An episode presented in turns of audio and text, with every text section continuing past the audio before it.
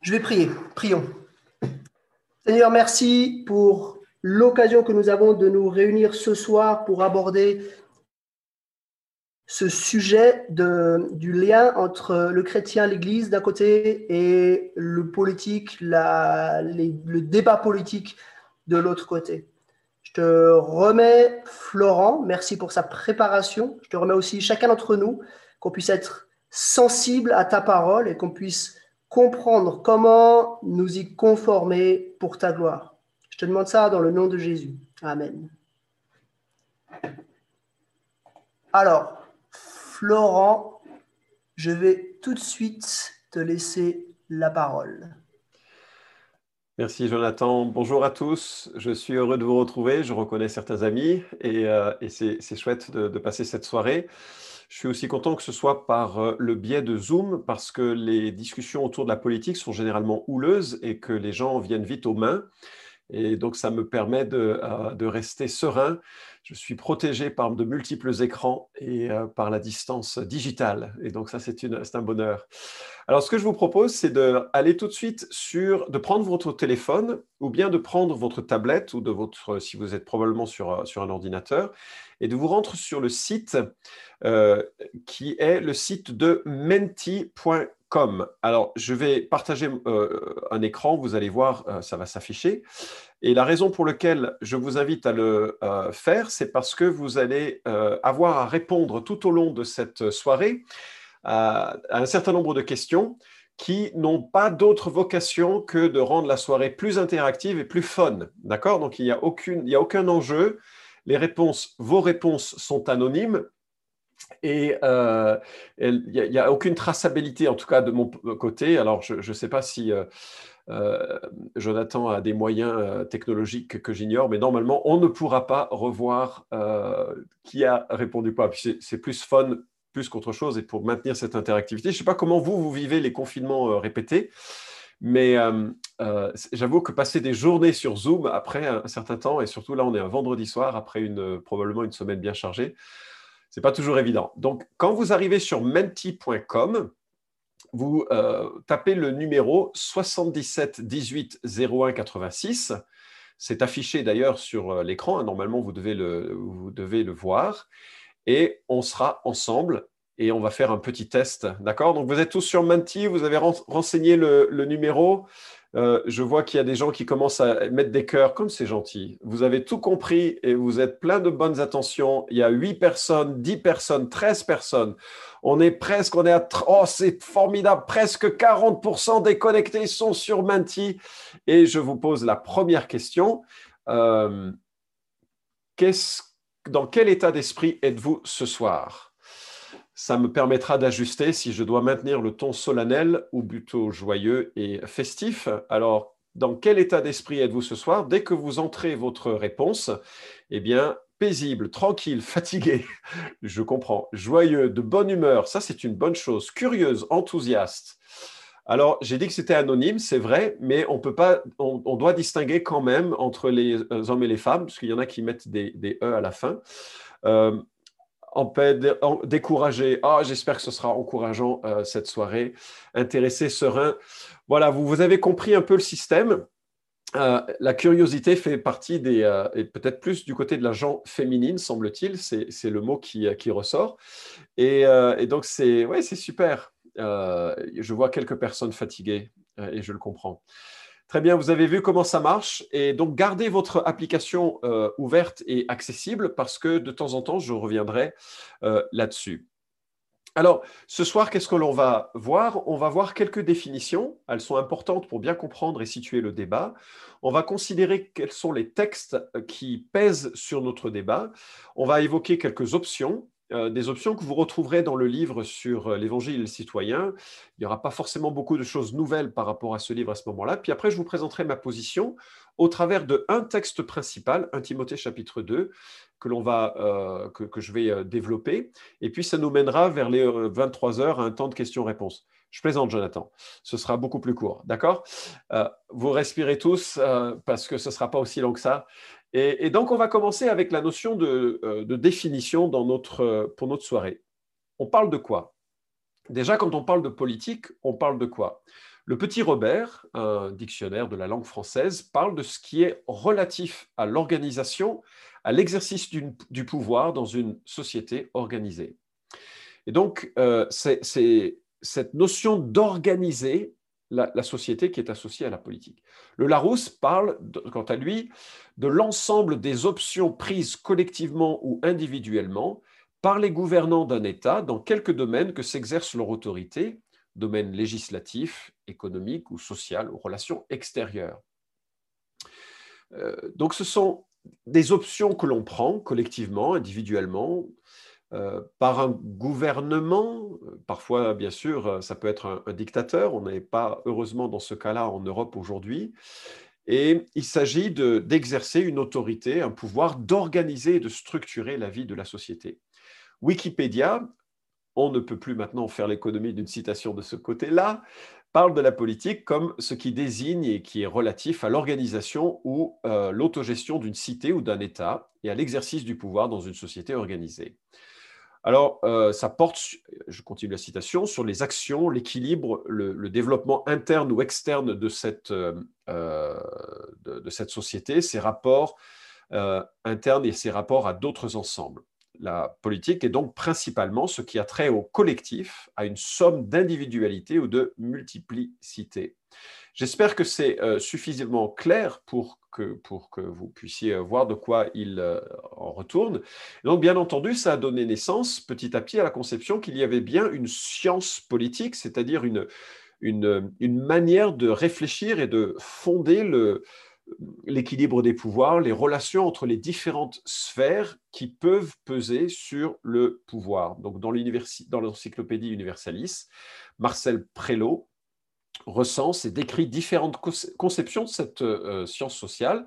Et il commence par son aspect relationnel en disant, et je cite, La conception relationnelle donne comme objet propre à la science politique la connaissance d'une certaine catégorie de relations humaines, différentes des autres rapports sociaux, que sont les rapports familiaux, culturels, religieux, professionnels et économiques. Donc la politique, c'est quoi? C'est les rapports sociaux qui structurent euh, nos, euh, nos institutions, nos fonctions, nos prises de décision, la gestion de l'autorité et la manière dont on va euh, régler la, vie.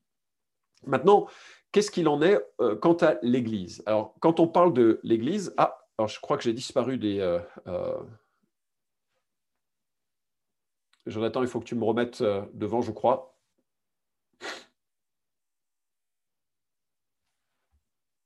Je suis toujours là, mais... Jonathan, est-ce que tu m'entends? Voilà, super. En fait, tu es, tu au centre là de la, de la présentation, c'est ça? En tant qu'intervenant. Non? Ok. Moi, je continue. Donc, on regarde un peu les définitions euh, principales. On a parlé des définitions de la, de la politique. Et puis maintenant, j'aimerais parler de ce que c'est qu'une église. Alors là, on est plus familier hein, de la question dans les milieux évangéliques. C'est quoi une église? Alors, on peut parler de, l'Église en tant que, euh, dans sa définition biblique, et dans le Nouveau Testament, cela décrit euh, l'Église universelle, l'ensemble des rachetés depuis, depuis l'instauration de la Pentecôte, ou en tout cas l'ensemble des rachetés, parfois ça a pris un peu plus loin, dans sa dimension locale, 1 Corinthiens 16, 19 parle des églises d'Asie, euh, Aquilas et avec l'église qui est dans leur maison, donc un aspect très, local, ou parfois c'est l'église à un moment donné, l'église temporelle, acte 9, 31, l'église était en paix, on voit que c'était euh, l'église, l'ensemble des croyants à un moment donné. Maintenant, on peut avoir des définitions plus euh, théologiques. Je vais les passer. Si elles vous intéressent, je serais heureux d'y répondre, mais euh, euh, on, pourrait aller un petit peu plus loin dans, ces définitions.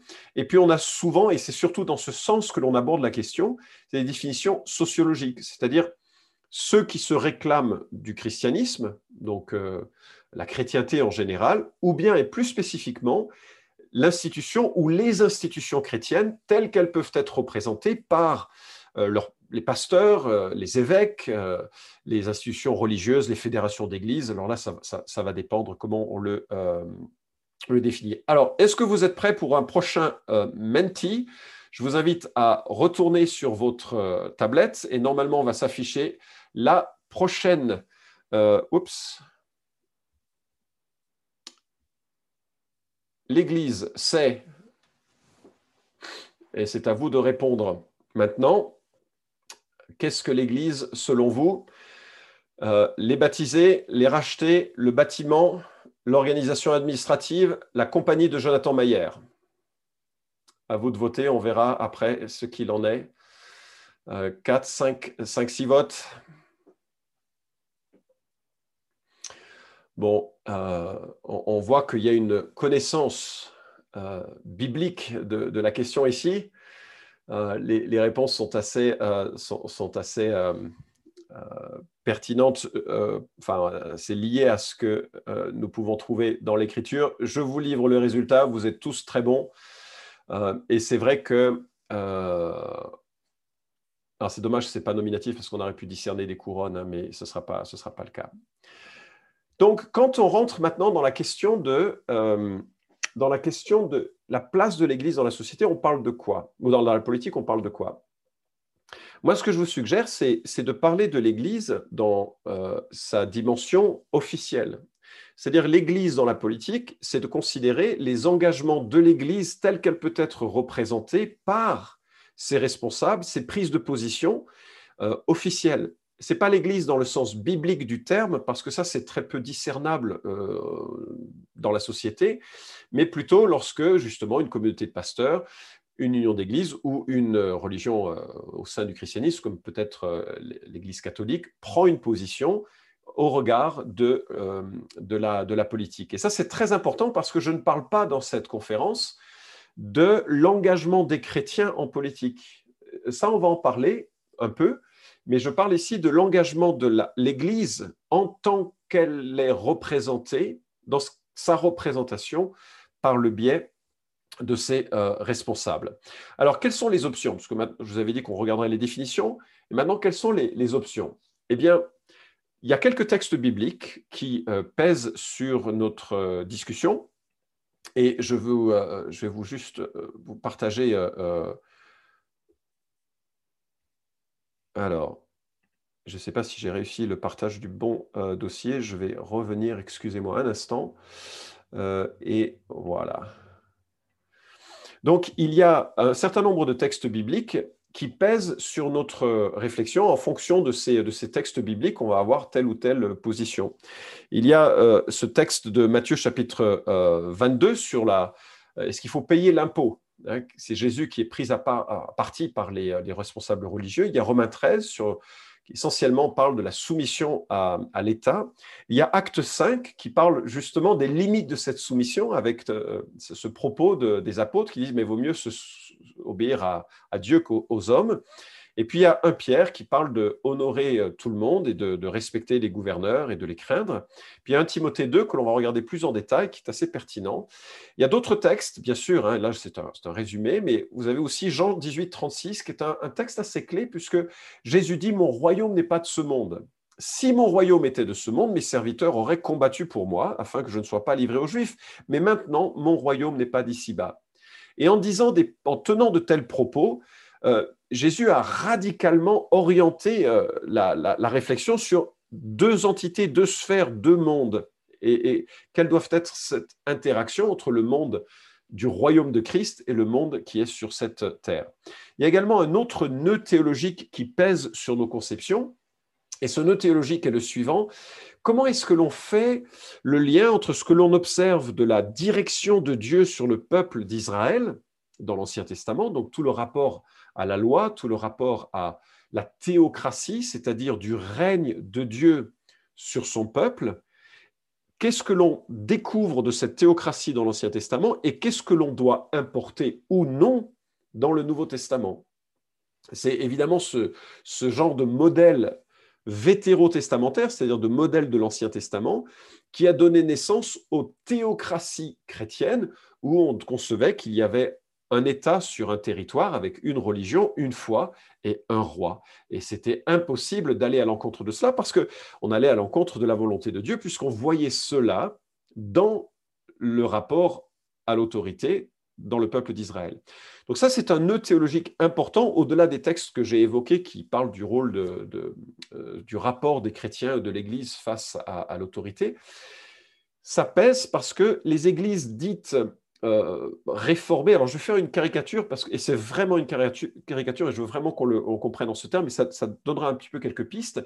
Dans la pensée réformée, l'Église remplace Israël, et donc tous les systèmes qui ont euh, cette théologie en quelque sorte comme fondement ont plutôt eu tendance à reproduire ce schéma avec euh, cette notion, ben, comme Israël était formé de gens qui étaient croyants et non croyants, même s'ils étaient tous circoncis, mais ils faisaient tous partie du même peuple.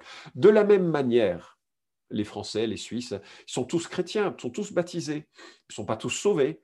Et, de la même manière que dans l'Ancien Testament, ils devaient se conformer à une loi, à un Dieu, ben de la même manière, euh, l'Église doit favoriser, faciliter, parfois imposer cette même loi sur, euh, sur, le, sur la terre, sur, un peuple. Il faut, faut, bien réaliser que la notion de, de, liberté de conscience est, relativement euh, récente sur l'histoire de la, de, la pensée, euh, en, Europe en tout cas. Et donc, ça a donné naissance à ce mélange en quelque sorte de conception vis à -vis du texte biblique et du rapport entre l'Église et Israël, a donné naissance à grosso modo euh, quatre modèles euh, que je vais rapidement euh, décrire ici. Quatre modèles, et là encore, je vais les décrire de façon très, très pas ouais, caricaturale en quelque sorte. Et il y, a, bien plein de nuances possibles dans chacun de ces modèles.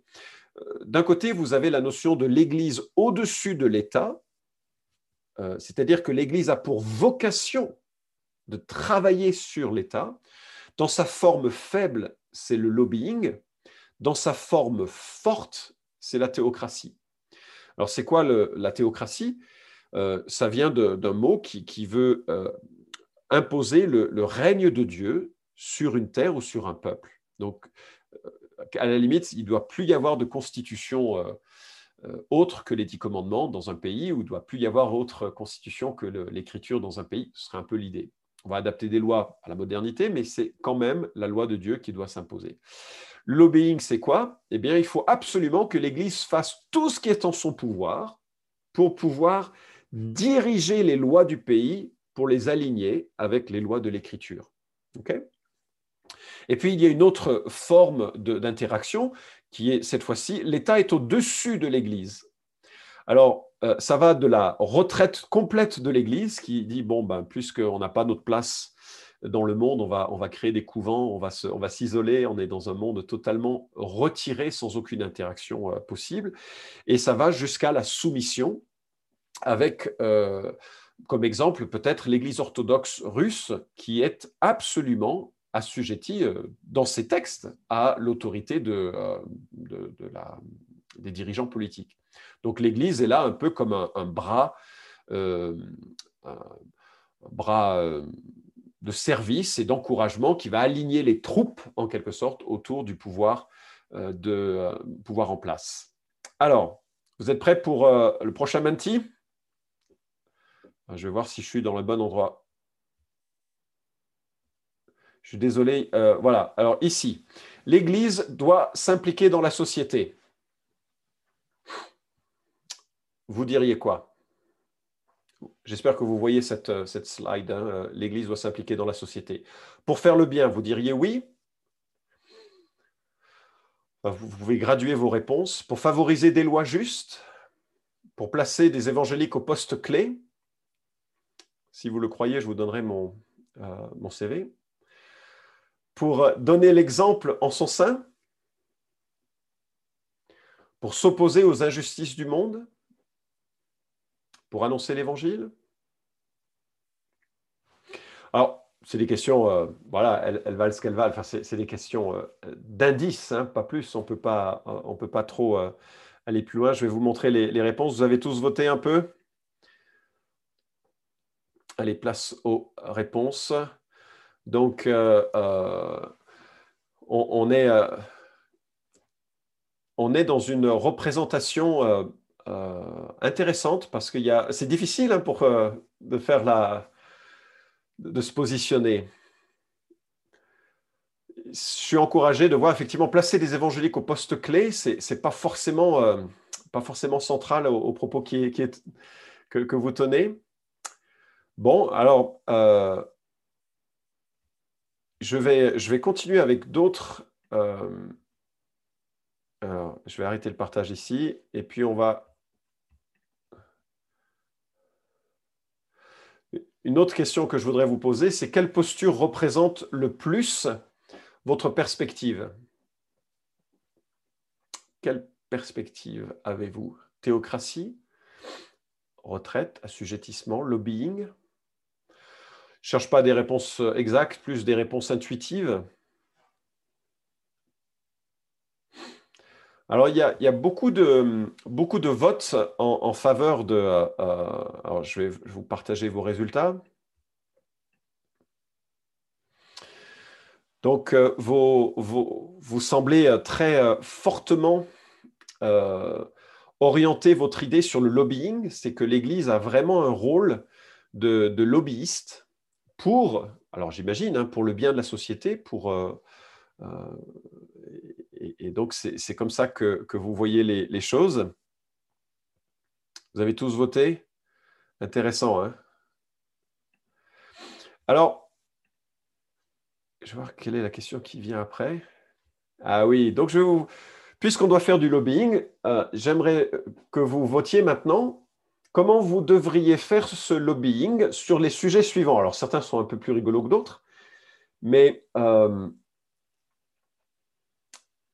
j'aimerais maintenant que vous votiez. Est-ce que l'Église doit militer sur ces sujets? Par exemple, l'interdiction de l'alcool sur le territoire suisse. Est-ce que l'Église doit prendre une position là-dessus? En disant oui, il faut interdire l'alcool en Suisse L'interdiction de travailler le dimanche. Est-ce que l'Église doit militer pour cela?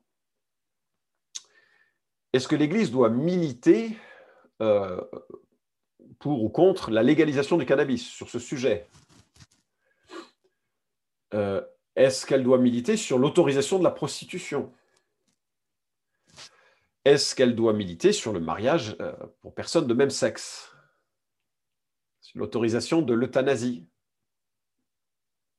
J'espère que vous êtes tous sur votre menti maintenant. je suis en train de enregistrer les votes et je vous montrerai euh, sur la peine de mort. Est-ce que l'Église doit militer là-dessus? Ah, et j'ai oublié une dernière question. L'interdiction des voyants et des médiums. Est-ce que l'Église doit militer là-dessus? Je viens d'enregistrer un podcast à ce sujet. C'était intéressant de voir la, euh, les retours que, euh, sur ces, cette thématique. Alors voilà, 27 personnes ont, voté et je vais vous montrer votre, euh, les résultats de votre vote ici. OK. Alors, euh, Jonathan, il faut que tu notes, puisque ça fait partie de ton église, il y a quand même peu de gens qui veulent militer par rapport à l'alcool. Tu as peut-être des buveurs dans l'église, tu as peut-être des buveurs. cannabis, c'est un, peu plus, c'est un peu plus partagé. Tu as peut-être une peu plus d'activisme euh, sur ce sujet. Prostitution. Euh, alors bien sûr, quand je parle en ces termes, je ne veux pas dire qu'il y a ce genre de, pratique, ni pour le cannabis, c'est une manière de, boutade, mais en fait, cette question, elle nous renvoie sur la question de la limite. C'est-à-dire que sur, quel sujet l'Église doit commencer à peser et sur quel sujet elle ne doit pas peser. Donc vous avez estimé quasiment à l'unanimité, presque, hein, que l'alcool, ça ne doit pas faire l'objet euh, de son sujet. Par contre, les voyants et les médiums, euh, quand même, ça pourrait faire partie de son sujet. Alors, c'est drôlement intéressant hein, parce que finalement, d'abord, je note que c'est cohérent avec euh, ce que vous avez dit précédemment. C'est-à-dire que vous, considériez que l'Église doit faire du lobbying. L'Église, dans son, dans son état d'organisation institutionnel doit faire du lobbying et on voit qu'il y a certains sujets, vous dites, ah ouais, il faut vraiment que l'Église soit présente. Alors, c'est euh, vrai que euh, c'est vrai que c'est généralement en ces termes que l'on a posé la, question. Et, même, je, lisais dans le livre de Norman Gisler. Gisler, c'est un, théologien américain prolifique et, euh, respecté, qui, a, qui est l'auteur d'une théologie systématique en quatre volumes, et dans l'un de ses volumes, il parle du rapport entre l'Église et l'État et il dit, et je cite, Bien qu'il existe de nombreux points de vue sur la relation entre l'Église et l'État, ils peuvent tous être classés en trois grandes catégories. deux points de vue représentent des pôles opposés, l'État sur l'Église et l'Église sur l'État. Et la troisième tente de promouvoir une coopération entre l'Église et l'État. Et c'est intéressant parce que lui, vient d'un pays où les, églises sont majoritaires, où l'étaient, et en tout cas, elles sont visibles. Et il ne peut pas imaginer d'autres modèles d'interaction comme étant un mode légitime d'interaction. Pour lui, c'est toujours un rapport d'influence ou un rapport de euh, force. Alors, personnellement, le modèle qui me semble le plus convenir à euh, l'écriture, c'est le modèle qui considère euh, que le, le rôle de l'Église, c'est celui d'avoir témoignage. Et en fait, je vais vous partager une slide à ce sujet. C'est-à-dire qu'il me semble que le Nouveau Testament oriente l'Église sur l'idée d'être témoin. Dire que l'Église, en tant que peuple et en tant qu'institution, c'est d'être témoin. Témoin de Jésus, témoin de l'Évangile, témoin de la parole, témoin de l'ensemble. Et que ça, ça s'articule autour de trois piliers. Le premier, c'est un message. On proclame l'Évangile, on proclame Jésus-Christ, on témoigne de Jésus-Christ. Le deuxième, c'est qu'on va vivre en exemple dans la société du message que l'on est censé proférer. Je donne un exemple. Dans un monde euh, pétri de racisme, l'Église doit être hyper inclusive, au point que ça se voit et que ce soit bizarre. Qu'on puisse dire, ces gens, ce qu'ils vivent reflète ce qu'ils disent. Et l'Église doit encourager, dans son témoignage, les vocations particulières de ses membres dans la société. C'est-à-dire que euh, on va passer, euh, je ne sais pas, 10% de notre temps dans un contexte d'église, en fait, en tant que chrétien. Euh, on passe l'essentiel de notre temps au travail, au foyer, avec nos amis, avec nos voisins, et puis on a un certain nombre d'activités qui sont liées à l'église et qui restent, euh, qui restent limitées dans le temps. Mais la perspective du témoignage, c'est que certains d'entre nous avons une position unique et privilégiée pour pouvoir articuler la pensée du Christ dans le contexte d'une vocation particulière, un scientifique, un homme politique, une femme politique, un auteur de livres, une institutrice, toutes, toutes ces, professions dans lesquelles nous trouvons des, disciples de Jésus sont là avec la possibilité de euh, marquer leur territoire par les valeurs de Jésus-Christ. Mais que essentiellement, le rôle de l'Église est d'être un témoin de la personne de Christ. Alors, on va prendre un texte.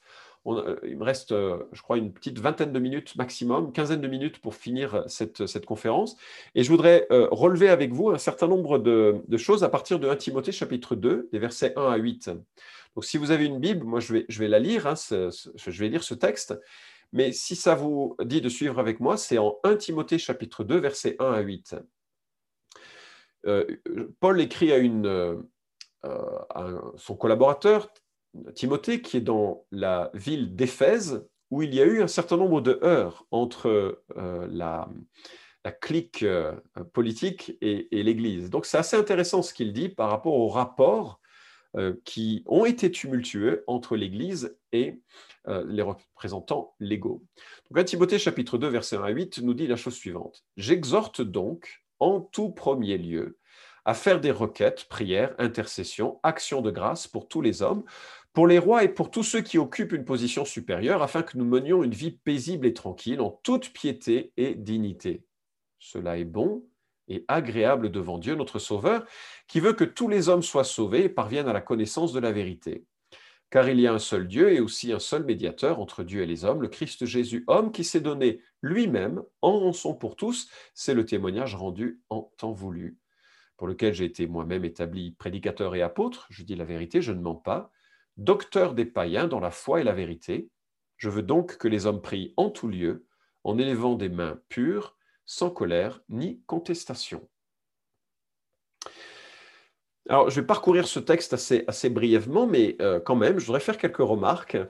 Euh, on est vraiment là dans une question qui touche le, rapport de l'Église face à l'État. Et il commence en disant, j'exhorte donc en tout premier lieu à faire des requêtes, des prières d'intercession, etc., pour tous les hommes. Alors, ça commence avec la prière, mais vous avez remarqué que ça finit avec la prière, verset 8. C'est un peu un, sandwich, ce passage. Et au milieu, on a les éléments qui sont liés à, cette, à ce, enfin, ce rapport entre l'Église et l'État.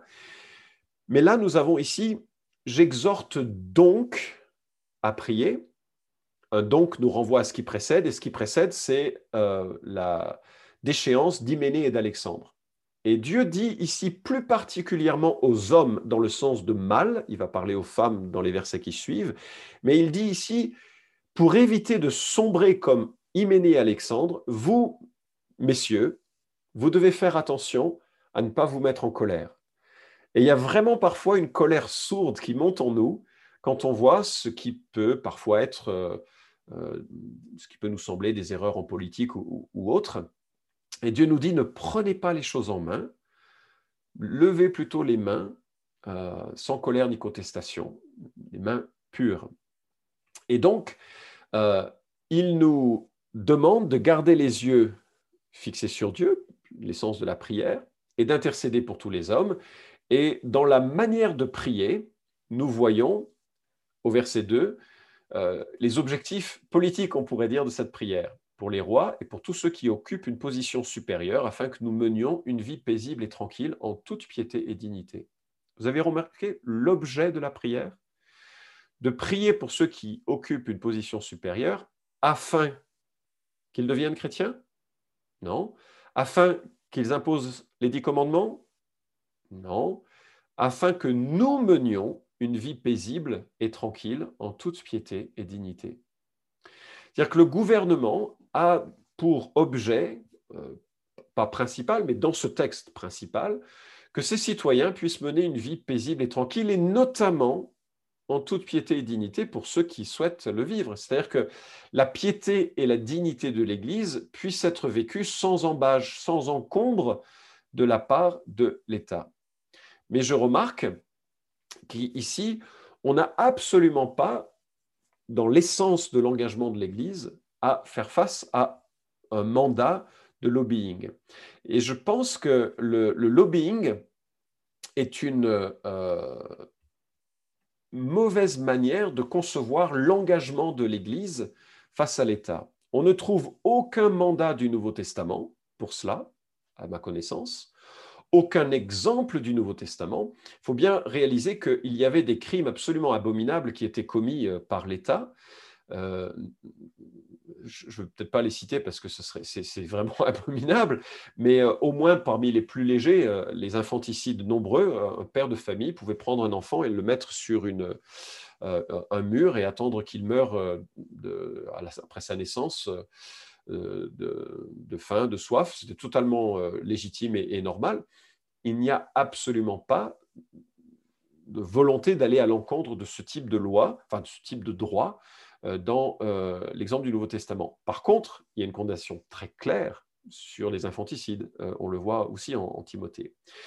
Je remarque également qu'à partir du moment où on rentre dans ce genre de logique, il y a un continuum qui va du lobbying à la théocratie. Et ça se voit un peu dans les hésitations par rapport la, au slide que je vous ai montré sur le menti euh, où est-ce qu'il fallait s'engager? Sur quel domaine il fallait s'engager? Ce n'est pas toujours évident. Donc à partir du moment où on commence à s'engager sur le fait on va, lobby, on va faire du lobbying pour que les gens s'alignent sur la parole de Dieu, on va drôlement loin. On peut aller drôlement loin et on peut aller jusqu'à l'établissement d'une euh, théocratie parce qu'après, si le principe est là, on va aller toujours de plus en plus loin. Et moi, je note que le christianisme est impossible sans l'Esprit Saint. Pour nous qui sommes disciples de Christ, vivre en disciple, c'est difficile. Enfin, je ne sais pas pour vous, peut-être c'est plus facile en Suisse, hein, je ne sais pas. Mais pour moi, vivre en tant que disciple, c'est compliqué. Enfin, je, me réjouis profondément de Christ, mais parfois je lutte aussi euh, par rapport aux exigences euh, de la vie chrétienne. Et je me dis, mais si je n'avais pas le Saint-Esprit, ce serait impossible de me conformer à ce que Dieu attend. L'évangile est rédempteur, il n'est pas moralisateur. Euh, si une prostituée rentrait dans une de nos églises et qu'après le message, elle décide de changer de profession, c'est très bien pour elle, c'est très bien pour la société, mais c'est terrible pour l'Église parce qu'elle va toujours en enfer. Et notre rôle n'est pas que les gens aient une meilleure moralité, mais qu'ils soient sauvés euh, par Jésus-Christ. Notre statut euh, que Pierre met en avant d'étrangers et de visiteurs fait que l'on est sur cette terre un peu comme des, euh, comme des touristes. C'est difficile, enfin, on n'accepte pas des étrangers qui viennent nous dire comment vivre. Pourtant, on a un peu cette idée, nous qui sommes des citoyens du royaume, que les gens doivent se conformer à notre manière de voir. Et puis, je remarque que ça endurcit également ceux que l'on veut toucher. Euh, j'ai le témoignage et je peux le mettre dans la, euh, je le mettrai dans le chat euh, où vous pouvez le retrouver, un témoignage remarquable et extraordinaire de cette femme, Rosaria Champagne Butterfield, qui était une lesbienne gauchiste qui s'est attaquée aux chrétiens avec violence. Alors, ça a déchaîné des, des, courriers de haine et des courriers de soutien. Et puis, il y a un pasteur qui lui a dit, c'était très intéressant votre courrier, j'aimerais bien savoir comment vous savez que c'est vrai ce que vous avez écrit. Et qui lui a posé plein de questions sur ses présupposés. Et petit à petit, ça a été euh, l'objet d'une naissance d'une amitié qui a duré deux ans et qui a conduit à sa repentance et à sa foi. Aujourd'hui, c'est une euh, évangélique euh, remarquable dans son engagement. c'est une femme brillante. et je vous recommande d'ailleurs son livre et son, témoignage. Bref, les gens qui... C'est difficile de aimer ceux que l'on veut euh, changer par, la, par les lois et de les toucher par l'Évangile. C'est aussi le douloureux, héritage euh, de l'histoire. Je, suis en train de lire un livre de Bernard Cotteret sur euh, l'histoire de la Réforme et je me rends compte que Calvin a quand même été pas mal combattu hein, à, Genève et, notamment parce que sur des choses qui, bah, touchent le problème justement de ah, on met où les limites? Calvin était contre la danse et il y avait une femme qui voulait danser, son mari qui la soutenait, et ça a créé une vraie tension euh, euh, politique. Et ça, c'est rigolo, mais quand ça touche ensuite euh, des gens qui, qui, perdent la vie et, les guerres de, qui sont associées, c'est Farel, je crois, qui disait il n'existe aucun ville ou village de Suisse ou d'Allemagne où on n'est pas noyé des anabaptistes de bon droit. Et donc, dans sa perspective, euh, il fallait imposer une seule fois, un, seul baptême, une seule église. Les anabaptistes, qui sont vraiment les, précurseurs des évangéliques, ont été massacrés au nom de Dieu, y compris par des, protestants. Euh, la capacité de, ce lobbying à discerner ce qui est essentiel nous montre que ce n'est pas si évident que ça. L'impossible équilibrage des valeurs. Euh, je, suis, je, vote dans mon pays Ma femme ne sait pas comment je vote parce que je ne veux pas qu'elle le sache et je ne veux pas que mes enfants le sachent pour éviter qu'il y ait aucune euh, confusion entre mon rôle de pasteur et mes positions politiques. Mais euh, quand on regarde les valeurs de la droite ou de la gauche, je me dis que certaines valeurs de droite sont quand même très bibliques et certaines valeurs de gauche sont quand même très bibliques. Comment les équilibrer? C'est super compliqué. Donc, on va faire du lobbying dans quelle direction et pourquoi? En sachant que dès qu'on fait du lobbying, on antagonise et que c'est très difficile dans une société dans laquelle Satan a quand même quelques billes, euh, d'apporter quelque chose euh, qui soit dénué de... enfin, qui, qui, soit juste, en attendant le juste roi. Et puis, notre texte de 1 Pierre nous dit d'honorer tout le, monde, et c'est bien sûr difficile de le faire avec un, militantisme de, de, ce genre. troisième remarque que je ferai sur le texte de Timothée, l'apôtre Paul continue, cela est bon, et c'est que l'objectif est non seulement euh, lié à la qualité de vie spirituelle que l'on peut mener, à la liberté, les objectifs politiques qui sont évoqués, mais également à des objectifs rédempteurs. Et là, vous allez reconnaître une partie des propos que j'ai tenus. L'apôtre dit, cela est bon et agréable devant Dieu notre Sauveur, qui veut que tous les hommes soient sauvés et parviennent à la connaissance de la vérité. Et ça, c'est le souci principal, n'est-ce pas? Pourquoi est-ce que Paul veut qu'il y ait une liberté de conscience qui soit préservée? C'est pour que le plus grand nombre parvienne à la connaissance du salut. Et il l'exprime ensuite en, des termes qui sont euh, euh, magnifiques. Hein. Il y a un seul Dieu, un seul médiateur entre Dieu et les hommes, le Christ Jésus, homme, etc. Et donc, l'Église doit avoir pour euh, accent, pour point focal, la mission et le témoignage, l'évangélisation. Dans quelque monde qu'il soit, le chrétien est toujours un étranger qui apporte de la part de euh, son ambassadeur enfin, il est un ambassadeur d'un État, d'une personne qu'il a envoyé, et il apporte cette, ce message, le message de cette personne. Et puis l'apôtre termine, je veux donc que les hommes prient en tout lieu, et c'est là où on a le mot mâle, hein, homme masculin, les hommes prient en tout lieu en élevant les mains pures, sans colère ni contestation. Et, ceci nous montre combien c'est face à la difficulté de la société de se structurer correctement, les chrétiens ont comme devoir de prier sans cette colère et sans cette contestation, chose très difficile quand on l'associe avec un militantisme euh, euh, sur euh, la sphère politique. Alors voilà, je ne sais pas s'il y a quelque chose qui vous... Ah, je n'ai plus la main sur... Oui, ça y est. Je vous renvoie sur Menti. On arrive sur la fin de mon, euh, de mon exposé. Merci pour votre patience, surtout un vendredi soir. Mais euh, quel mot vous vient à l'esprit lorsque vous pensez à la posture de témoin?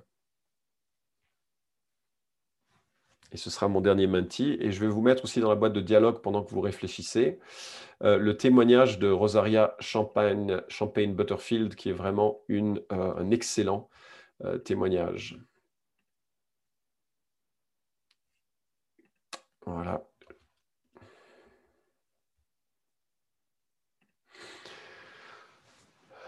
Ah, il y a de très beaux mots qui sortent.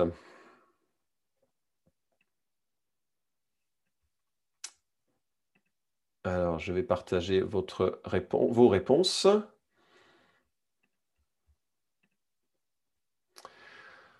Exemple, ambassadeur, amour, courage, bonne nouvelle vérité, exemple, parler, vivre, sauver des âmes, humilité, responsabilité. Très bien. Super. Voilà, alors écoutez, je suis, euh, très conscient que l'on a fait que euh, euh, effleurer le, sujet. Il y a des constructions beaucoup plus complètes qui ont été faites et des synthèses un petit peu plus, un petit peu plus complètes qui ont été faites sur ce sujet. Mais voilà de quoi introduire euh, euh, notre, notre temps euh, ensemble. Et maintenant, ça doit susciter, j'imagine, un certain nombre de, questions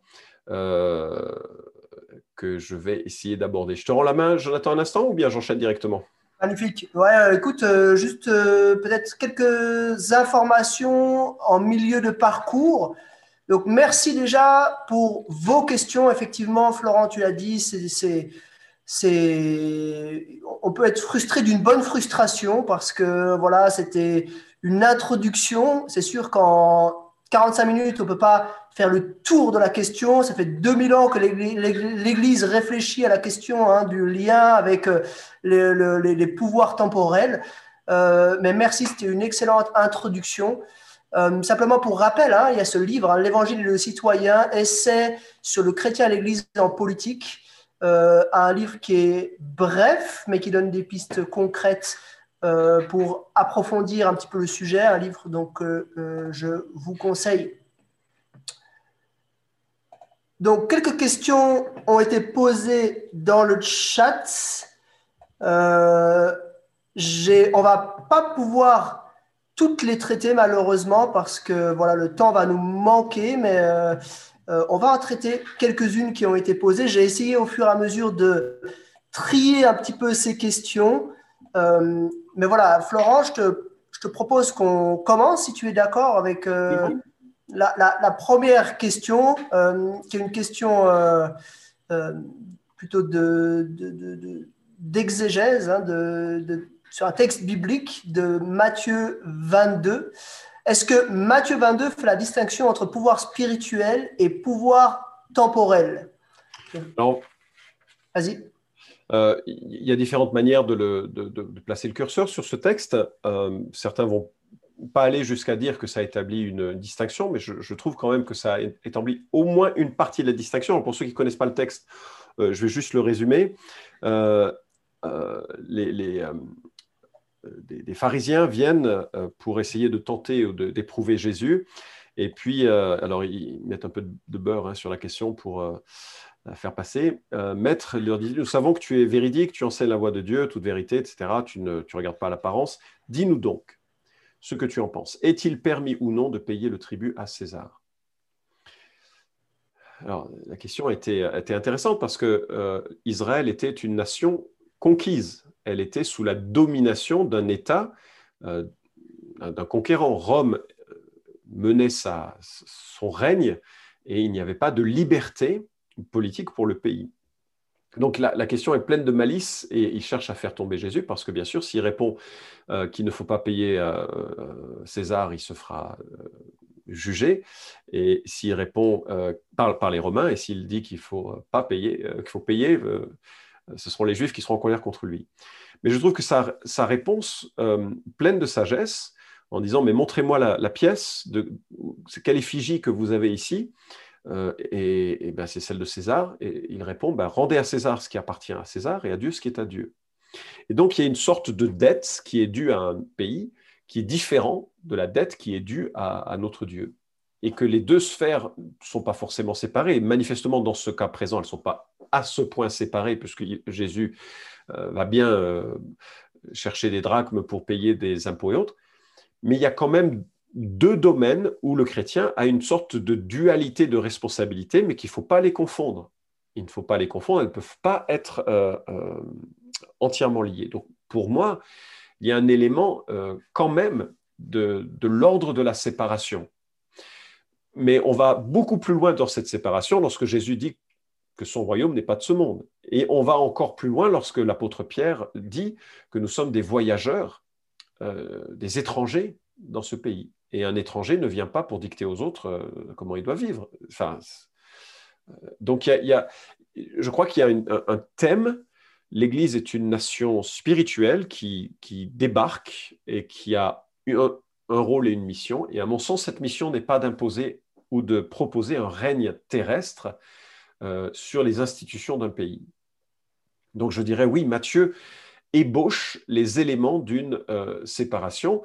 Euh, une séparation qui ne donne pas droit à une sorte de loyauté euh, euh, avec ambiguïté, puisqu'en acte 5, 29, les apôtres sont clairs, on va obéir à Dieu hein, plutôt qu'aux hommes, lorsque César nous demande des choses qui sont contre le, ce, qui, ce, qui, est droit. Alors, autre question qui est proposée, est-ce qu'une église évangélique devrait prendre position officielle pour ou contre une personne politique? Alors, je, vais me permettre, hein, on est, c'est très fraternel dans. Euh, puis de toute façon, euh, le micro est coupé, donc. Euh, mais il n'y a que moi qui parle. Vous êtes dans mon royaume pour le coup. mais c'est bien d'ailleurs les, églises pour Zoom. Il y a une dictature de la parole. Excusez-moi. Je vais revenir à, le mouton, mais pour le coup, je vais être direct. Il me semble difficile qu'une église puisse prendre position officielle pour ou contre une personne politique, parce que en faisant cela, elle s'empêche de l'opportunité de lui apporter le message de Jésus-Christ. Même si cette personne politique changeait d'opinion qui serait à l'origine de cette position, elle ne serait pas pour autant chrétienne, disciple, sauvée. Euh, lorsque euh, l'apôtre Pierre demande d'honorer tous les hommes en 1 Pierre chapitre 2, c'est difficile d'honorer une personne euh, et en même temps de lui cracher dessus en quelque sorte et de, le, de lui de, prendre une position officielle pour ou contre. On est pour le salut des âmes, on n'est pas pour ou contre une, ce qu'une personne peut choisir selon les lumières obscurcies par le péché qu'elle peut, peut avoir. Que vous ayez en tant qu'individu et en tant que euh, citoyen suisse une conviction précise au sujet d'une personne euh, en politique, ça me semble totalement légitime. Mais que l'Église, dans son positionnement, euh, se montre contre, je ne vois pas comment ce serait, possible. Sinon, peut-être sur la base de, points spirituels. Je donne un exemple qui me sidère en ce moment. Vous savez qu'en France, on a quelques soucis avec euh, notre euh, gouvernement. Euh, Monsieur Darmanin a considéré les évangéliques comme étant des gros problèmes en France. Et voilà. Et puis Marlène Schiappa a parlé de certificat de virginité. Ça fait une trentaine d'années que je navigue dans les milieux évangéliques, j'en avais jamais entendu parler, donc voilà, c'était amusant. Et elle veut euh, faire un, grand rassemblement autour du thème de la laïcité. Ce qui est très intéressant, c'est qu'il y a quelques mois, Marlène Schiappa a évoqué euh, sa pratique euh, régulière de la sorcellerie, parce que pour conjurer le mauvais œil, pour, parce qu'elle vient de Corse et ça fait partie de ses traditions. Je trouve que c'est extraordinaire, c'est brillant comme témoignage finalement. Voilà une femme qui s'attaque à la religion et qui vient elle-même d'un milieu très superstitieux. Ce serait tellement facile pour les chrétiens de la descendre. Mais notre objectif, ce n'est pas de la descendre, c'est de l'aimer, d'aimer nos ennemis et de prier pour elle. Et puis de prier qu'un jour, elle puisse être confrontée à une belle présentation de l'Évangile qui touche son cœur. Mais je ne sais pas si ce serait forcément euh, ce type de personnage faudrait, contre qui il faudrait être, je dirais, dans, une, logique euh, politique. La logique de l'Église, c'est de l'aimer, d'aimer nos ennemis et d'être un témoin pour eux et de savoir répondre avec amour à, l'insulte et à la. Ils sont, ils sont, ils sont probablement pas tout seuls dans, dans leur tête à, s'attaquer aux chrétiens. Et euh, les pauvres, ils sont aussi victimes, hein, quelque part, de ces, de ces espaces spirituels. Donc moi, je dirais non. Vraiment, en tant qu'Église, vraiment non. Absolument non. En tant que citoyen, alors après, la difficulté, c'est de bien séparer les sphères. Moi, j'étais un peu surpris de voir des... Euh, euh, c'est un peu ça qui m'a poussé à écrire le livre avec Philippe euh, lors des élections de M. Hollande. Je voyais des pasteurs et des chrétiens qui prenaient des positions sur les réseaux sociaux extrêmement fortes côté politique. J'ai trouvé que c'était... Ben, ça interpellait.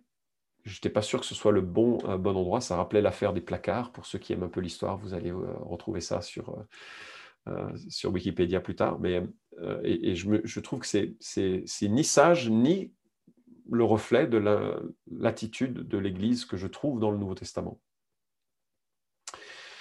Quelle place aujourd'hui pour le ministère prophétique demander aux autorités d'être justes? Excellent.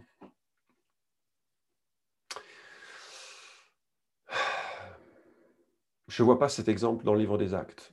C'est-à-dire que le ministère prophétique, il s'adresse à, l'Église. D'ailleurs, euh, euh, la prophétie est pour les chrétiens. En Corinthiens 14, il est dit que la prophétie est pour les chrétiens. Les langues sont pour les non-chrétiens, c'est un signe pour les non-chrétiens, mais la, prophétie, c'est un signe pour les chrétiens. Donc je, me dis, je ne vois pas trop cette, euh, confrontation prophétique de l'Église face à la société. Par contre, s'il s'agit de, définir la loi, morale pour confronter, le, pour révéler le péché et amener l'évangile, ça je crois que ce serait, ce serait totalement euh, légitime. Mais regardez par exemple euh, dans l'émeute qui a lieu à Éphèse, on est en acte chapitre quelque chose. Je vais vous le dire dans un instant, c'est 19 je crois. Euh, on est dans le, cette émeute qui est provoquée par les pertes financières des vendeurs de, petits temples. C'est trop mignon. les pauvres, il y a trop de chrétiens et plus, leur commerce est en enfin, dépéri. Et donc, il y a cette émeute hein, violente à l'encontre des, chrétiens, et puis cette manifestation grande et l'Artémis des Éphésiens, quand enfin le secrétaire, qui est un peu l'équivalent d'une sorte de maire, qui a, qui a quand même un pouvoir juridique sur la, cité, arrive à ramener le calme, il dit Vous avez amené ces hommes qui ne sont ni sacrilèges, ni blasphémateurs envers notre déesse voilà l'occasion rêvée d'être prophétique vis-à-vis du monde. Vous adorez des, euh, faux dieux, euh, repentez-vous, euh, enfin, cassez Mais ils n'ont jamais tenu ce propos de cette manière. En sorte qu'ils ne sont pas identifiés comme des gens qui ont attaqué les structures religieuses, politiques et morales de la ville. Ils ont été beaucoup plus fin et talentueux, et on sait le réveil spectaculaire qui a eu lieu à Éphèse et toute son influence. Donc il me semble que si prophétie doit y avoir, c'est surtout que l'Église marche sans compromis. Parce que par exemple, on peut, peut euh, pointer du doigt l'immoralité de la société, mais peut-être peut-être qu'il faut d'abord regarder à l'immoralité de nos églises et de se dire c'est là où il faut qu'on soit mais euh, euh, droit, que ça rayonne de l'amour de Jésus pour que ça donne envie à ceux qui euh, nous regardent une manière de vivre différente du monde. Je ne suis pas certain. Euh, maintenant, je ne dis pas en disant ça qu'il ne faut pas dire ce qui est vrai. Hein. L'avortement est un, un, meurtre. Enfin, euh, voilà, mais en même temps, il y a, moi, je suis meurtrier différemment. on a tous besoin de grâce. Donc, il ne s'agit pas de masquer les choses, mais il s'agit de dire les choses de façon rédemptrice, en sorte que les gens puissent découvrir l'Évangile la démarche prophétique me semble particulièrement adaptée à notre, égard en tant qu'Église plutôt que vis-à-vis du monde. regardez, je continue et puis juste un petit peu, puis je vais m'arrêter sur prendre d'autres questions, mais regardez Jésus devant la femme samaritaine. Son, son propos est extrêmement rempli de, euh, de, tendresse. Alors vous pouvez me dire, c'est pas institutionnel, c'est vraiment une femme. Mais le propos qu'il tient, Jésus, enfin c'est vraiment une femme, c'est vraiment un individu perdu. Euh, et Jésus lui marque de la tendresse. Moi, je crois que nous devrions, euh, enfin, devrions être caractérisés par cette, par cette tendresse avec des gens qui vivent une vie immorale contre les valeurs qui sont les nôtres, sans pour autant compromettre le moins du monde sur les valeurs qui sont les nôtres voilà comment je répondrai. Je ne prétends pas avoir raison. Hein. J'espère que le, Seigneur donnera du discernement à chacun d'entre nous pour pouvoir retenir de ce qui a été dit ce qui, euh, est juste. Hmm. Euh, je pense à Paul qui dit en Corinthiens 5, ceux du dehors, Dieu les jugera. Mais, et puis il parle que ça commence par nous. Mariage pour tous, le fait que l'Église prenne position n'est-il pas une forme de témoignage? Tu penses qu'il serait préférable que l'Église ne participe pas à ce genre de débat? J'étais sûr qu'elle sortirait la question. Euh, alors, euh, un petit témoignage personnel. Euh, c'est aussi pour ça que on a écrit ce livre, c'est qu'au moment où la question du mariage pour tous s'est posée, il y avait dans notre église des gens qui voulaient qu'on aille marcher sur Paris, et il y avait des gens qui disaient si on va marcher sur Paris, je quitte l'église. C'était très polarisé comme, comme, comme réflexion. alors, quand je regarde le Nouveau Testament, je crois que Néron s'est marié avec un, jeune homme. Et pourtant, c'est cet homme à qui l'apôtre Paul nous demande de nous soumettre et de respecter les, autorités. Les actes euh, pédophiles euh, et homosexuels, euh, donc c'est en, façon précise la pédérastie, puisque c'était essentiellement ce genre d'actes homosexuels sur des plus jeunes, c'était une pratique absolument courante, tolérée, encouragée, notamment par la noblesse romaine. Je ne trouve pas de propos qui visent l'institution et les lois liées à cette réalité. Alors moi, on a pris position, hein, clairement. on a, un, article dans notre confession de foi sur le mariage, ce qu'est le mariage, et euh, on est très clair sur ce qu'est le mariage et ce que n'est pas le mariage. Mais on se l'applique à nous. C'est-à-dire euh, on ne va pas accepter entre nous de ce genre de mariage. Mais un, homme euh, qui se marierait avec un autre homme, le propos que nous aurions serait surtout un propos sur la rédemption et sur la personne de Christ dire que lui serait plus pécheur qu'un homme qui euh, aime l'argent, alors que l'amour de l'argent, c'est euh, la racine de tous les, tous les maux, c'est quand même très fort. Ça, c'est seul Dieu qui peut le dire, hein, qui peut séparer entre les péchés. Moi, je ne sais pas. Je sais que je suis pécheur, je sais que les autres sont pécheurs, et que si j'avais pas eu la bonne éducation que j'ai eue, euh, je serais probablement dix fois pire, et c'est pas peu dire. Donc, je me dis, tout ce que je suis, c'est une grâce. Tout ce que les autres sont, c'est euh, l'effet de la déchéance ou l'effet de la grâce. Euh, et, le but, c'est quand même qu'ils puissent percevoir combien il y a un Dieu qui les invite à se repentir et à placer leur confiance euh, en, lui pour leur pardon, quel que soit le niveau initial de leur, de leur débat. Donc, prendre position, donc moi, ce que la recommandation que j'ai donnée à, à l'Église, c'est que nous prenions position selon notre conscience en tant que citoyens, mais en tant qu'Église, peu m'importe le mariage pour tous. Je crois que c'est un très mauvais choix de société pour, plein de raisons, mais pour l'Église, ça ne change rien. Ce n'est pas notre débat. Notre débat, c'est que nous vivions de vrais mariages. Et là, on, a encore à apprendre en tant qu'évangélique. Hein. Tous nos mariages ne sont pas à la hauteur de ce que l'Écriture enseigne. Euh, et ça a d'ailleurs été un des grands arguments qui ont été lancés au, visage des, des hétéros anti-mariage gay et au nouveau mariage ne sont pas très, pas très attrayants. Euh, c'est une plaque quand même, hein. quand on dit qu'on veut être un témoignage. Est-ce que nos mariages ils ressemblent à quoi? J'aurais plutôt tendance à aborder la question de cette manière. Euh, donc, les citoyens, ben, en tant que citoyens, vous pouvez tout à fait prendre les positions que vous voulez, manifester. Mais en tant qu'Église, nous, on est là pas pour dire non à ce projet de loi, mais oui à Jésus-Christ dans la vie de tous, gays, euh, transgenres euh, euh, ou, pas. je crois que c'est vraiment l'Église doit avoir ce message-là dans son, dans son ADN plus que toute autre chose. C'est mon avis. Encore une fois, je ne prétends pas qu'il est juste. Hein. Quels sont brièvement les points positifs de la droite et de la gauche qui se rapprochent de la vision biblique?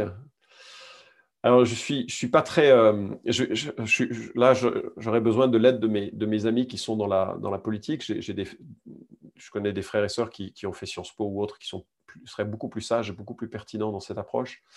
Euh, je suis conscient qu'on va évoquer de façon très, rapide ces, ces points, mais caricaturale plutôt ces points.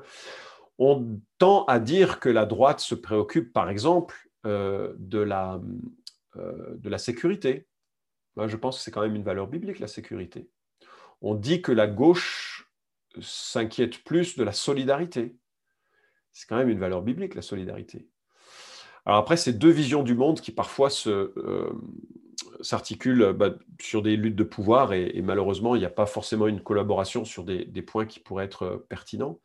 Mais voilà, typiquement, ce genre de, euh, de langage, moi, sur certains points, nous, on est dans notre Église, on, doit, on essaye d'aider certaines personnes qui sont dans une phase de pauvreté, mais en réalité, on est super content que l'État euh, s'occupe beaucoup de la pauvreté. Hein. On n'a pas le poids plein et complet de, la gestion de, ceux qui sont dans cette situation. Et ça, c'est par des politiques qui sont plus euh, ancrées à gauche. Et puis, je suis aussi reconnaissant que quand il y a des problèmes, je peux appeler la police et que je n'ai pas peur que la police fasse pire que ce que j'ai subi, ce qui est le cas dans beaucoup de pays. Hein. J'ai eu le privilège de voyager avant Covid, et pas mal. Et euh, par exemple, en Argentine, on m'a dit, euh, euh, si jamais il y a un, vol, c'est probablement la police qui l'a commis, il ne faut pas les appeler. Hein. Voilà, c'est quelque chose de très rapide. On pourrait développer, je pense que la, notion de, prospérité juste de la, de la droite est, très, légitime. Le fait de, travailler pour pouvoir gagner, de gagner davantage, investir cet argent, c'est juste, mais ça peut devenir une idole qui est conduit au, pire contrôle des autres des hommes par, par l'argent. Et, donc, je ne suis pas certain qu'un système soit absolument euh, préférable à un autre. Et c'est pourquoi, dans l'Église, on a été très, très, très intentionnel pour dire il est interdit dans notre Église euh, que nous prenions, que nous ayons des discussions politiques. Moi, je veux que le, gars de extrême droite, extrême gauche euh, qui rentre chez nous, il soit émerveillé par Jésus et que ce soit ça qui change son cœur, plutôt qu'un débat sur les, valeurs politiques euh, les, plus, les plus justes pour la société. je continue les questions, Jonathan? Volontiers, si tu peux. On a encore un petit quart d'heure, donc euh, on, a encore une petite, euh, une petite liste de questions là sous les yeux, donc ça va très bien là. Comment, comment okay. on l'une après l'autre, c'est super. Super, très bien. N'y a-t-il pas de nombreuses personnes qui, dans la Bible, sont des lobbyistes, notamment pour la liberté religieuse dans les États païens Esther, Néhémie et dans le Nouveau Testament, Paul? Alors, euh, effectivement, euh, alors c'est tout le rapport avec, euh, effectivement pour l'Ancien Testament, c'est tout le rapport de l'Ancien Testament. Très clairement, la structure de l'Ancien Testament, et alors après, il faut l'intégrer dans la grande histoire de la rédemption, mais la structure de l'Ancien Testament, c'est un Dieu qui pèse sur les lois de la société, c'est très clair. Et des prophètes qui ramènent la société à Dieu, c'est très clair. C'est peut-être pour ça que vient la question de tout à l'heure, hein, qu'il y a des prophètes qui viennent ramener le, peuple aux considérations divines.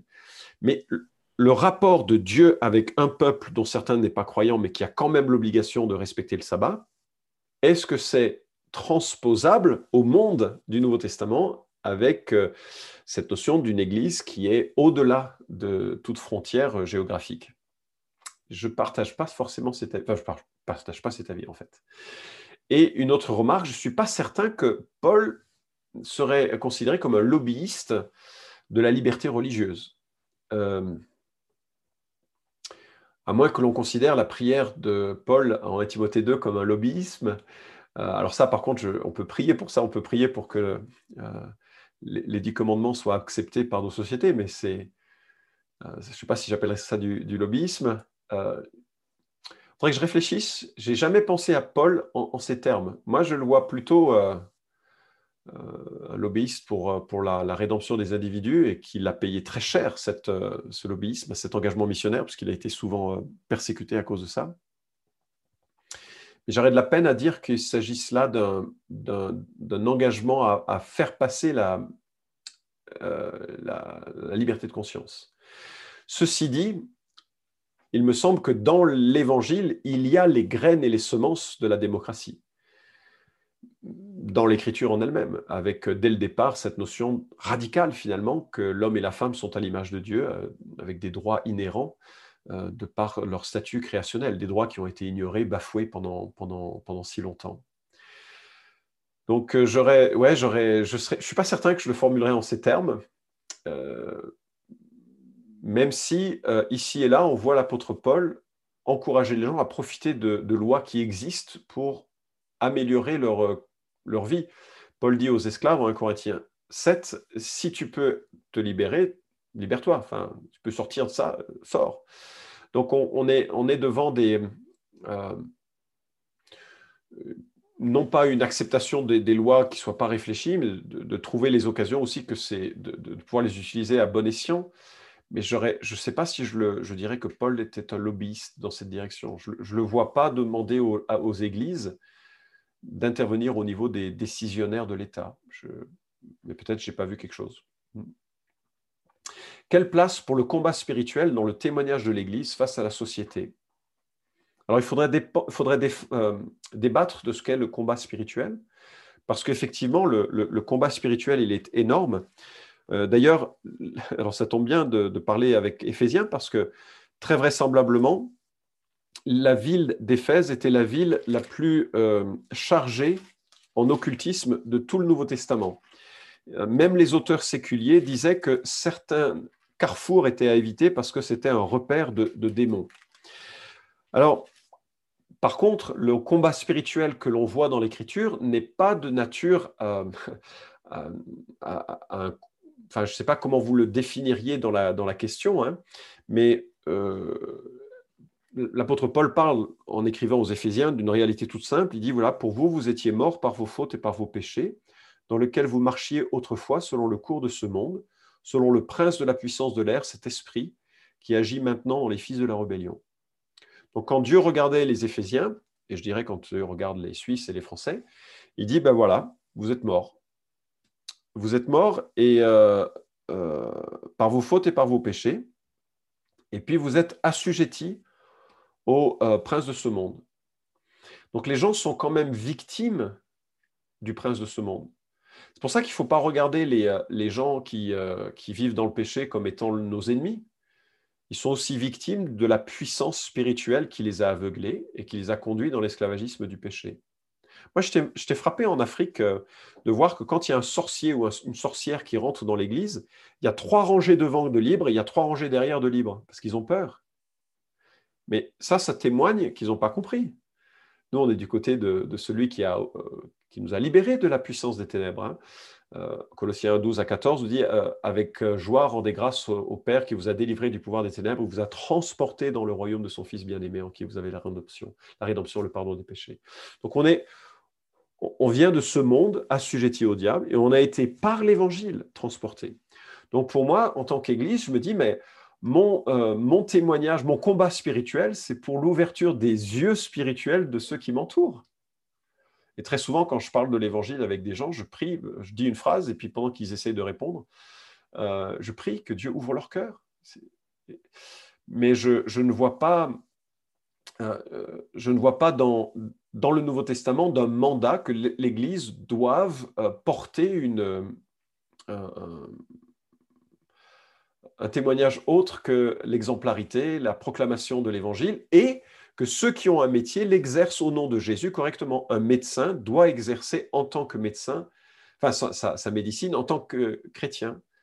Et si un homme dans une église ou une femme dans une église s'engageait en politique, il ne serait pas appelé à faire une politique chrétienne, je ne crois pas que ça existe, mais il serait amené à faire une politique intègre, selon les valeurs chrétiennes qui sont les siennes. Bien sûr, il, doit être intègre avec lui-même, mais il ne peut pas militer au nom de l'Église. Ça, ce serait dangereux et ça me semblerait erroné.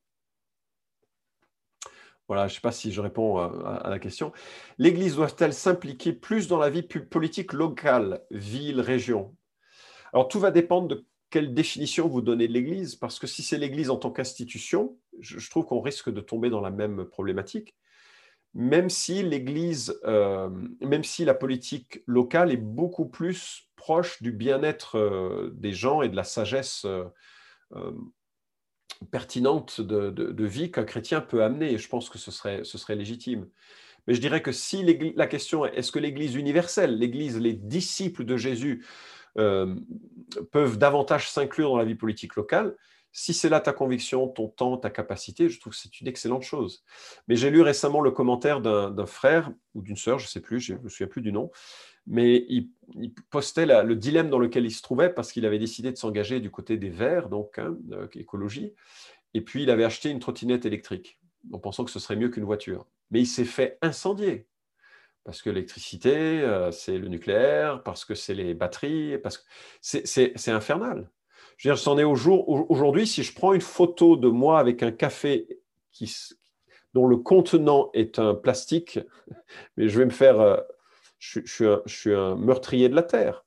Donc, à un moment donné, c'est les, gens, de toute façon, trouvent de quoi dire et redire par toutes les mesures les plus, les plus simples qu'on essaye euh, de, vivre ou de, prendre. Que penses-tu de l'écriture inclusive? Alors, je suis, pas sûr, euh, je suis pas sûr de comprendre. C'est l'écriture qui... Euh, écriture inclusive pour si la question pouvait être précisée, je vais passer à une autre en attendant. Si elle pouvait être précisée, si est inclusive par rapport à transgenre ou si est inclusif homme-femme, ça me serait utile pour voir où mener la, la réponse. Un chrétien peut-il être également militant politique dans la mesure où il peut entrer en opposition avec l'État sur certaines positions? Alors ça, c'est le principe de la vocation. Et bien sûr qu'un chrétien qui s'engagerait en politique, il va, c'est son rôle, de s'opposer et de faire passer des choses. C'est son rôle et c'est son intégrité. Wilberforce, que l'on célèbre parce qu'il a à lui seul quasiment fait en sorte que l'esclavagisme soit aboli en Grande-Bretagne, c'était enfin pas l'aventure, c'était le, combat de toute une vie.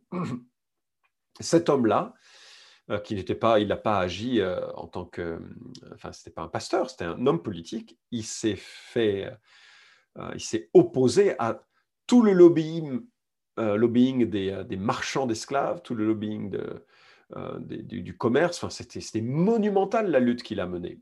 Bien sûr qu'un chrétien engagé en politique va, il, va, il va subir, hein. ça va cogner, mais ça c'est sa vocation. Et je dirais que c'est du courage, de, la même manière que moi je vois mes copains qui sont dans, ou artisans et qui doivent faire attention à des questions de travail au noir, euh, ou que certains sont des hommes d'affaires qui doivent euh, être très attentifs à, certaines thématiques qui sont de l'ordre de la, mafia. Bah, ils, doivent combattre en tant que chrétiens dans les sphères dans lesquelles Dieu les a placés. Et, nous qui sommes dans le ministère, on a aussi des combats qui sont beaucoup moins peut-être beaucoup moins, euh, avec beaucoup moins d'enjeux euh, publics au moins, mais chacun doit vivre avec l'intégrité dans les sphères que Dieu lui demande d'occuper. Euh, et puis, il y a la sphère individuelle et la sphère chrétienne pour voter. C'est pas un peu schizo? il n'aime pas quand on me parle comme ça. Non, je plaisante. Euh, non, il a c'est vraiment une mauvaise blague d'un vendredi soir, ça. La, sphère individuelle et la sphère chrétienne. Euh, je pense que c'est pas ce que je voulais dire. Je pense que si j'ai dit ça en ces termes, c'est un petit peu, euh, c'est un peu dommage et je, je m'en excuse. Ce que je veux dire, c'est que je suis un citoyen de France et je suis amené à prendre part au débat de mon pays et c'est légitime mais je ne le fais pas en tant que pasteur et représentant d'une église. Je le fais en tant que Florent Varac, qui habite à telle euh, ville et qui a amené à voter sur telle, euh, telle commune quand, ça, quand ça a lieu.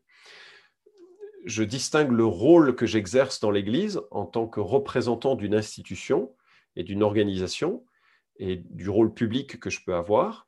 Et puis mon rôle de, citoyen. Et ça, ça me semble totalement légitime. Et je vois même l'apôtre Paul utiliser sa citoyenneté quand c'était nécessaire. Donc non, je ne pense pas que ce soit schizo. Et quand je vote, je vote aussi en fonction de mes convictions. Euh, mais je ne dirais pas que euh, c'est un vote euh, chrétien évangélique que tout le monde doit, suivre. Ce sont mes opinions à ce sujet. Donc non, il n'y a pas de schizophrénie, mais simplement, je n'embarquerai pas l'Église dans une prise de position politique globale, générale, ou alignée avec moi, ou alignée avec euh, tel ou tel euh, euh, sujet. Il a été fait mention de Rosaria Butterfield, cela m'intrigue. Quel livre de cette femme conseilleriez-vous pour aborder la problématique de la violence, du militantisme? Alors, j'ai mis dans la boîte de dialogue un article du Bon Combat, et donc il vous suffit de cliquer dessus et vous aurez une description de sa conversion sur un article de blog que, Guillaume a relevé. C'est un extrait de son livre. Euh, et vous aurez aussi accès à l'information concernant le, euh, euh, le, le, livre que vous pouvez vous procurer. C'est une femme qui est très associée maintenant avec Carson et Évangile 21 et qui est mariée maintenant avec un, un pasteur. et je. Alors, la violence du militantisme, euh, je sais pas, on, ne, la connaît pas encore. Hein. Euh, quand on lit la violence qu'a pu vivre l'apôtre Paul, qu'ont pu, vivre les premiers chrétiens, on se rend compte que notre violence, elle est verbale et elle est relativement minime. On n'est pas encore euh, tabassé pour nos convictions. Ça pourrait venir. Mais aujourd'hui, c'est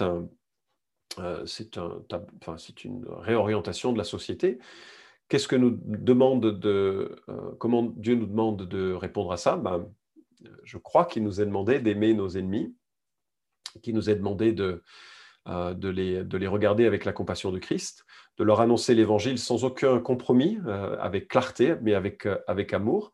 Et puis un jour, certains seront sauvés, peut-être un jour, d'autres deviendront des persécuteurs plus, plus violents, je ne sais pas, mais je, euh, la problématique de la violence a toujours été dans le Nouveau Testament renversée et inversée par l'amour.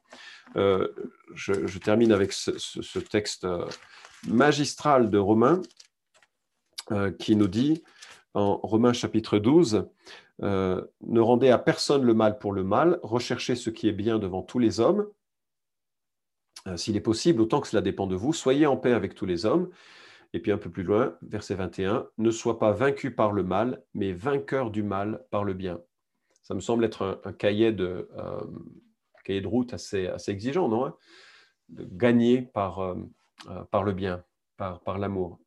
Ce n'est pas naturel. Hein Il faut vraiment une vie surnaturelle pour ça. Ce n'est pas naturel en moi, ça je le sais. On a besoin de, de, de, de Christ pour cela. Alors, inclusive, ça a été précisé pour le genre. Par exemple, assistante X, ah oui, doit-on s'aligner avec l'idéologie du genre imposée par nos gouvernements? C'est une bonne question. Hein. Qu'est-ce que ça veut dire s'aligner? Nous, on a une. Euh, j'ai un frère dans l'église qui m'a posé la question. Dans son église de maison, euh, il y a un père dont le fils euh, est devenu transgenre avec opération chirurgicale. Il demande, puis évidemment, ça, il ne va pas mieux après l'opération qu'avant, parce que ça vient du cœur, et bon, bref et oh, il demande qu'on prie pour elle. Comment faut-il faire? Pas évident comme question. Euh, on est d'accord que, enfin, c'est pas, pas évident comme question. Alors, je, discutais avec, euh, avec un frère qui est dans, dans, le monde de la, des, psychothérapies, qui est, qui est, un homme extrêmement doué euh, dans l'analyse des faits. Il me dit, tu sais, il y a plein de niveaux à cette question quelqu'un qui vit dans un, euh, dans un, délire, si tu lui dis que. C'est quelqu'un qui a une hallucination, si tu lui dis qu'il n'a pas d'hallucination, ça va être violent, ça ne va pas l'aider, il va falloir. Il va pas t'écouter. Donc il avait une approche assez nuancée. Et, euh, et, je suis reparti de cette discussion en me disant j'ai encore à travailler la question. Je ne suis pas certain. Je ne suis pas certain. Les conventions euh, les, conventions euh, sociales sur, euh, euh, sur les constructions sociales sont, sont très différentes d'un pays ou d'une culture à l'autre. Je, je, pense qu'en tant qu'Église, on doit le refuser à l'intérieur de l'Église. et je ne suis pas sûr que ce soit un combat qui soit utile ou important vis-à-vis de la société, dans le sens où, encore une fois, notre propos, c'est pas que un homme qui se voit femme comprenne que c'est une erreur, mais qu'un homme qui se voit femme comprenne que euh, Jésus l'invite à, se repentir et à placer sa confiance en lui. Qu'est-ce qu'il faut faire pour ça? Se faire tout à tous Jusqu'où ben, Paul est allé assez loin, sans jamais aller jusqu'au péché. Mais je me dis que face à ces conventions, peut-être que je serais plus. Euh, je chercherais pas. Ça servirait, pour moi, hein, spontanément, comme ça, je, je, livre à, votre réflexion. Ça ne servirait pas à grand-chose de mener un combat sur une conception que la personne n'est pas prête à, lâcher. Moi, ce que je voudrais vraiment, c'est qu'il soit émerveillé par Jésus-Christ. Parce que c'est de là que viendra les transformations ultérieures de compréhension d'un genre. Euh, Dieu a créé l'homme et la femme. Et, euh, même si notre conception euh, émotionnelle parfois peut, varier chez certaines personnes plus particulièrement que chez d'autres, c'est quand même une réalité objective biologique. mais ça, c'est la croix peut-être qui peut aider quelqu'un à, le, comprendre et à le reconstruire derrière. Est-ce qu'un chrétien devrait venir essayer de vendre ses idées politiques au sein de l'Église? Perso, je dirais, euh, enfin, nous, dans notre église, si quelqu'un faisait ça, ça, m'est arrivé hein, d'avoir à intervenir en tant que pasteur pour dire stop, je veux plus entendre ni de. Euh, ni euh, d'insultes pour un candidat, ni de prise de position pour ce candidat. On veut que les gens de tous les partis viennent dans notre Église et découvrent Jésus et, cheminent avec lui, et que Jésus ensuite sculpte en eux des compréhensions plus affinées de leur euh, structuration de la société, plutôt que d'avoir euh, des choses toutes faites, toutes cuites avec un, modèle. Donc moi, je dirais, que ça, on a été assez ferme dans notre Église pour l'interdire. On a eu euh, récemment, il y a eu une conférence qui a été utilisée. on faisait une conférence, il y a quelqu'un qui avait mis dans son sur Zoom, qui avait mis dans sa photo une, une, pub pour un parti. Et euh, moi, j'étais, en lien avec, euh, sur WhatsApp avec euh, un collègue en disant bon, qu'est-ce qu'on fait? Et heureusement, il a changé son, sa pub. Mais je crois qu'on on, allait aller un petit peu plus loin en disant non, écoute, tu vas changer là, c'est, n'est pas le lieu. C'est pas le lieu.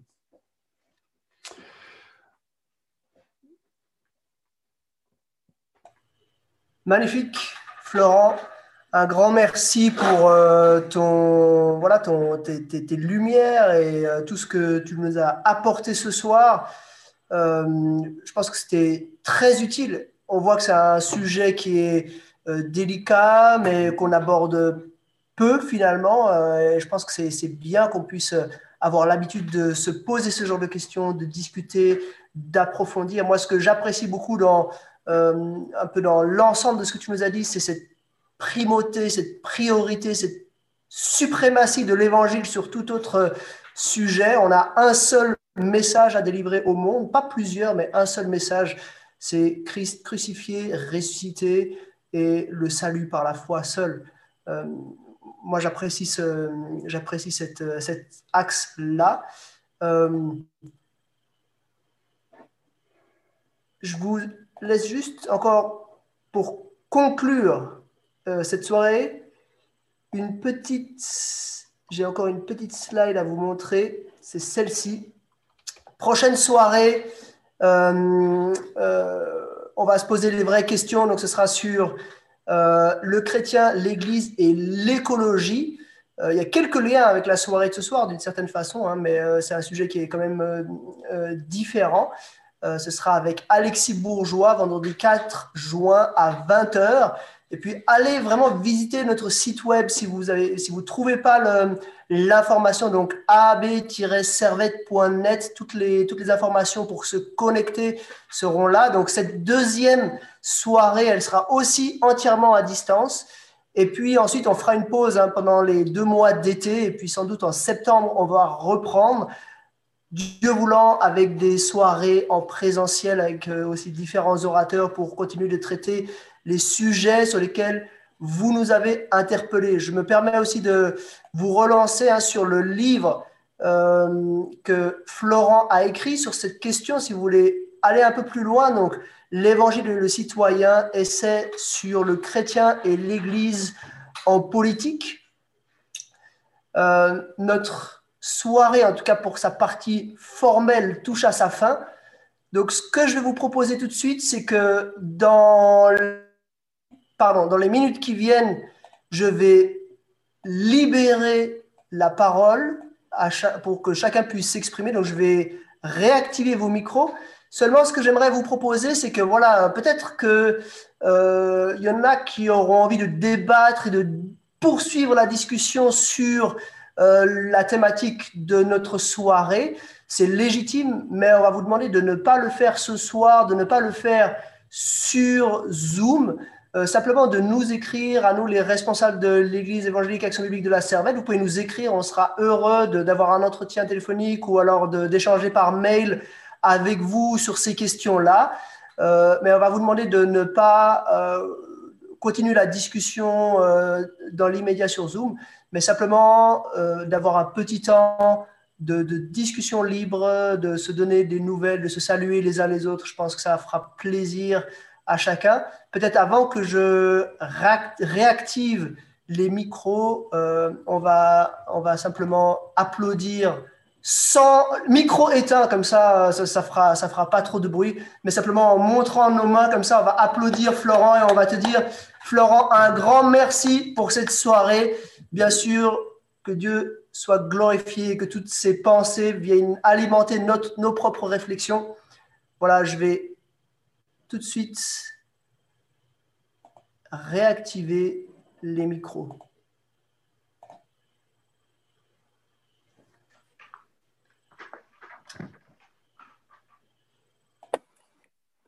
Voilà quelques-uns qui sont, qui sont audibles.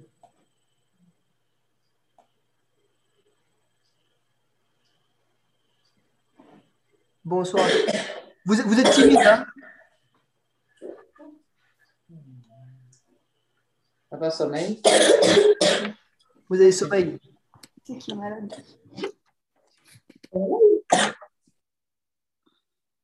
Ton âge Il y a quelqu'un Tu peux enlever le, L'écran? Ah, pardon, le partage d'écran? Bien sûr.